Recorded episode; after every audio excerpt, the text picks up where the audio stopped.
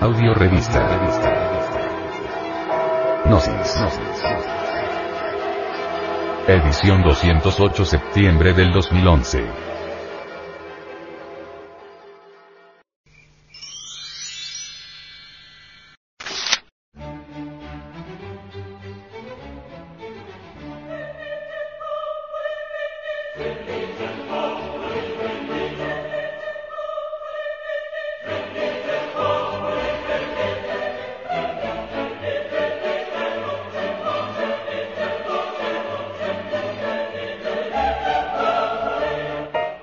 Cierto que los gnósticos no creen en Dios? Lo que los gnósticos de todos los tiempos han rechazado no es al Dios desconocido, uno y siempre presente en la naturaleza, o en la naturaleza inabscóndito, sino al Dios del dogma ortodoxo, a la espantosa deidad vengativa de la ley del talión. Ojo por ojo y diente por diente. ¿Quién es Dios para los gnósticos? Dios en griego es Theos. En latín Deus y en sánscrito Difo Deva. Palabra esta que se traduce como ángel o ángeles. Aún entre los más conservadores pueblos semíticos, el más antiguo dios de luz, Elohim, aparece en los primeros capítulos del Génesis en su forma plural sintética de los Elohim. Dios no es ningún individuo humano o divino en particular. Dios es dioses, así lo dice San Pablo. Él es el ejército de la voz, la gran palabra, el verbo del Evangelio de San Juan, el Logos creador, unidad múltiple perfecta. En la palabra Elohim, Elohim, encontramos una clave trascendental que nos invita a la reflexión. Ciertamente, Elohim, con J, se traduce como Dios en las diversas versiones autorizadas y revisadas de la Biblia. Es un hecho incontrovertible, no solamente desde el punto de vista esotérico sino también lingüístico, que el término Elohim es un nombre femenino con una terminación plural masculina. La traducción correcta, estricto sensu, del nombre Elohim, o mejor dijéramos Elohim, pues en hebreo la H, suena como J, es diosas y dioses. Y el espíritu de los principios masculino y femenino se cernía sobre la superficie de lo informe y la creación tuvo lugar. Incuestionablemente, una religión sin diosas está a mitad del completo ateísmo. Si queremos de verdad el equilibrio perfecto de la vida anímica debemos rendir culto a Elohim, los dioses y las diosas de los antiguos tiempos, y no al Jehová antropomórfico rechazado por el gran Kabir Jesús.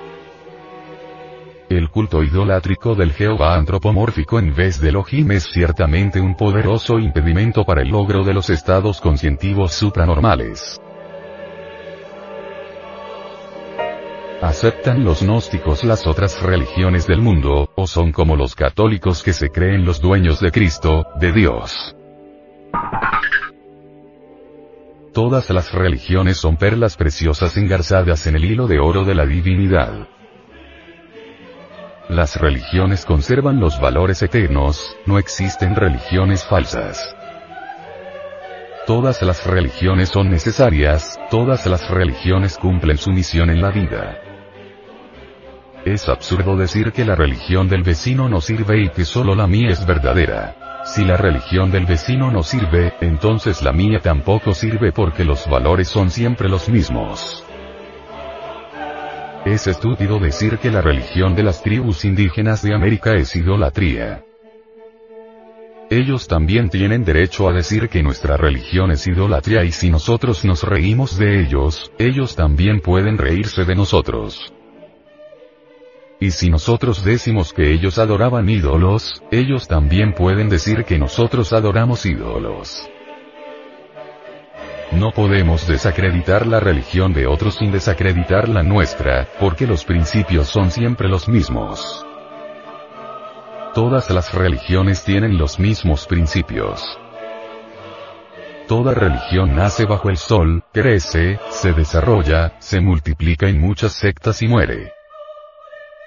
Así ha sido siempre, así será siempre. Los principios religiosos nunca mueren, pueden morir las formas religiosas pero los principios religiosos, es decir, los valores eternos, no mueren jamás, ellos continúan. Ellos se revisten con nuevas formas. La religión es inherente a la vida como la humedad es inherente al agua. La gente sin religión es por naturaleza conservadora y reaccionaria, solo el hombre religioso es verdaderamente revolucionario. No hay motivo que justifique las guerras religiosas, es absurdo calificar a otros de infieles, herejes y paganos por el simple hecho de no pertenecer a nuestra religión.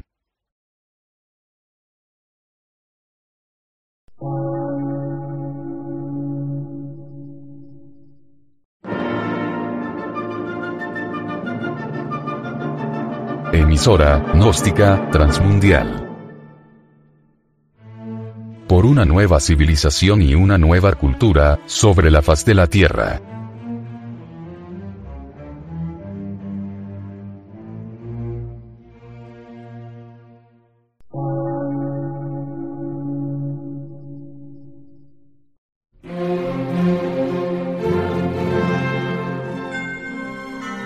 Medio de radiodifusión científico, artístico, místico y filosófico, de la Asociación Colombiana de Centros de Estudios Gnósticos, Antropológicos, Psicológicos y Culturales. A.C.